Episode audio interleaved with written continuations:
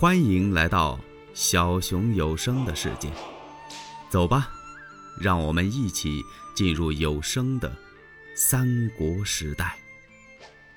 赵云、赵子龙一看，徐州的事情算完了，我得回令公孙瓒，他要告辞了。临走的时候，玄德拉着赵云的手，难舍难离呀。最后呢，这刘备都掉眼泪了。送走赵云，他带着关张和他的人马就到小沛去了，把城池收拾了一下，贴出了布告安民。这几天的功夫，把小沛治理的很好。孔融也就领着兵回北海了。过不多久啊，陶谦陶公祖病了，病得还挺重。他让糜竺由小沛把玄德请到徐州。玄德走到病榻前，还没等问候他的病体呢，陶谦又把兵符令箭和印信拿过来。现在他说话都很吃力了，坐在那儿后边得用枕头呛着。玄德公，老夫年迈，现在病势沉重，看来。是已拼不起了。我的两个孩子不才，他们不堪国家重任。前两次，我想将徐州让与玄德，您坚决不要。那时候啊，大概看我陶谦身体还行。现在我已经病成这样了，你想一想，汉家的城池和徐州的百姓，无论如何。您把这兵符令箭和印信拿过去吧。玄德一看，这，哎呀，公祖，我不能要这徐州啊！我能容身于小沛就很不错了。你看你呀，慢慢的将病养好，很快呢，这病就会好了。陶公祖轻轻的摇摇头：“我这病好不了了，玄德呀，我三次拱手让徐州，您不受，恐怕您想的是人事太单吧？那不要紧，我。”给您推荐一个人，此人呐，姓孙名乾，非常的聪明机智，可以辅佐您成其大业。然后又吩咐糜竺保玄德尽忠义，告诉玄德。我死之后，我这两个孩子，您还要多加教诲，望玄德公前途珍重。说完之后，陶谦是指心而亡，指着心窝就死了。那意思就是告诉刘备。我是一片赤心、诚心诚意的把徐州拱手相让。玄德一看，放声大哭啊！糜竺过来就劝解：“徐州不可一日无主，您应该先把兵符令箭拿到手里，把文武召集起来，贴出安民告示，再置办丧事。”玄德是一面安民，一面深表朝廷。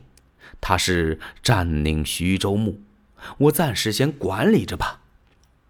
所以这个事儿啊，就传到曹操那儿去了。曹孟德就火了，哼，好啊，我复仇没有报成，陶谦死了。最可恨的是刘备刘玄德一刀一枪都没废，居然把徐州得了过去，这怎么行呢？老夫一定要兵伐徐州，先杀刘备，再把陶谦的尸首掘出来，以报复仇。马上传令，起兵。他的谋士荀彧就过来了。啊，明公且慢。学生有几句话讲。啊，先生有话，请当面讲。明公，这兵发不得。嗯？怎见得？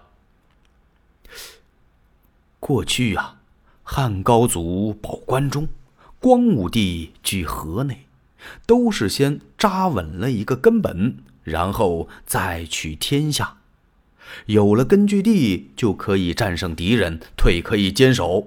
虽然他们有困难失败的时候，但是最终呢，还是完成了统一大业。我说啊，咱们应该先把兖州和濮阳拿下来，把脚跟站稳，准备足了粮草，振起军威，再伐徐州也不迟。请明公裁夺。嗯，哈哈哈哈哈哈！哎，多谢先生的提醒啊。曹操不伐徐州了，怎么办呢？抢粮食。这时候都抢粮啊，他抢啊，兖州的薛兰，他带着人马出来抢粮来了。曹操一听，怎么，薛兰也出城抢粮了？那这么说，兖州现在空虚了，咱们进兵兖州，先把兖州拿过来再说。他让典韦为先锋，一边抢着粮食，一边进兵兖州。这光打兖州还好点儿，就路途上这一抢粮，抢出货来，抢的不是粮，抢来的粮食不单没拉回来，叫人家都给扣下了。还把曹操的军马给抢去了一百多匹，这可把典韦急坏了。我这回去见曹将军，怎么交代呀？他一问手下军校，军校说前边有个大个子，就住在那个山坳里。哼，那我得要回来。他不给呀？带我去看。典韦催马过来了，果然呢，在山下那儿站着一个大个儿。头如麦斗，眼似钢铃，胯下一匹马，手中横着一口大刀。那刀啊，跟别人的都不一样。这典韦还第一次看见这样的刀。那刀尖子特别长，往后倒卷着，刀背子上还有八个大金环子。一抬刀，嘎啷一声；一落刀，哗啦一声，特别瘆人呐。这叫九耳八环象鼻子刀啊。典韦的马到了他的跟前。嗨，是你抢了我的粮草和军马不成？这大个点点头。不错，就是我抢的。赶快还与李家将军。大个微微一笑，哗楞把手中刀这么一横。你要胜了俺手中这口刀，我就把粮草军马一起还你。哼！撒马过来！两人催开战马，就在这打起来了。一百回合没分胜负。探视马飞报给曹操，把曹操给吓一跳。怎么，有这样的猛将？我来看看。